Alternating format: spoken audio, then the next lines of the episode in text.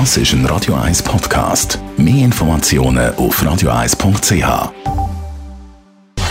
Gesundheit und Wissenschaft auf Radio 1. Unterstützt vom Kopfwehzentrum Irlande Zürich. www.kopfwww.ch Digitalisierung, grosses Thema natürlich in der Arbeitswelt oder auch privat. Und auch privat Digitalisierung kann heißen effizientere Abläufe und man kann Kosten sparen.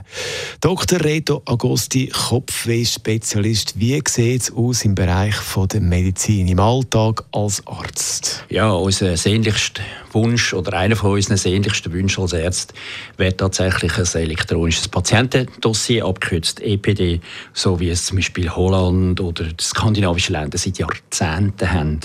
Das heißt, wir hätten äh, schweizweit Patientendaten zur Verfügung.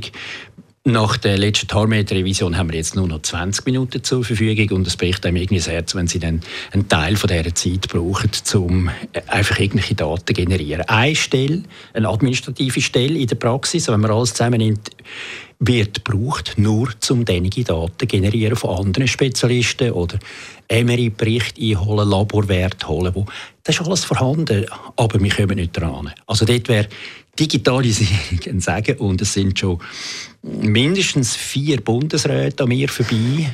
Jeder redet und stöhnt von Prämienerhöhung und keiner hat es geschafft, das EPD einzuführen.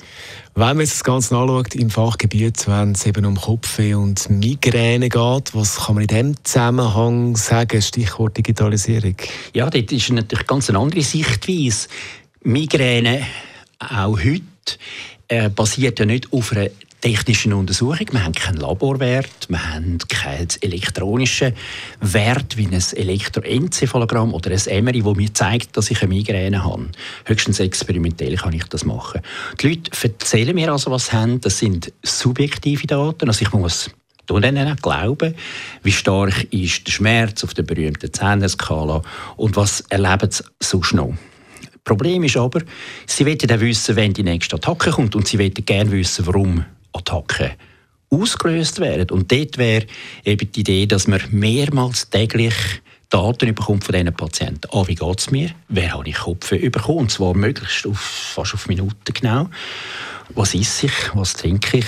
Was Gut. macht der Wetterbericht? Und so weiter. Gut, jetzt gibt es ja schon verschiedene Apps, die man kann abladen auf dem Smartphone.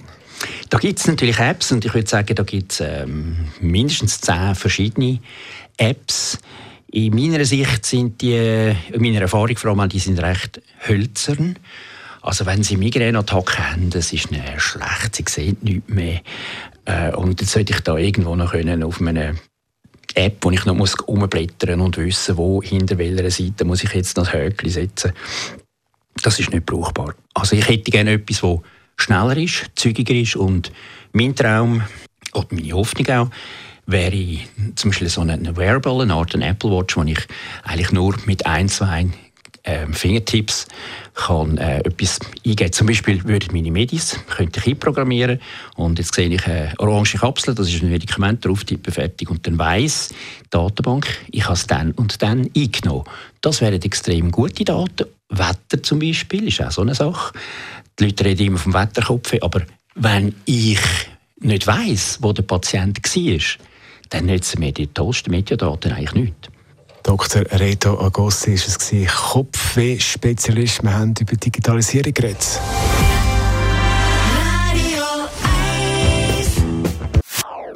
Das ist ein Radio 1 Podcast. Mehr Informationen auf radio1.ch.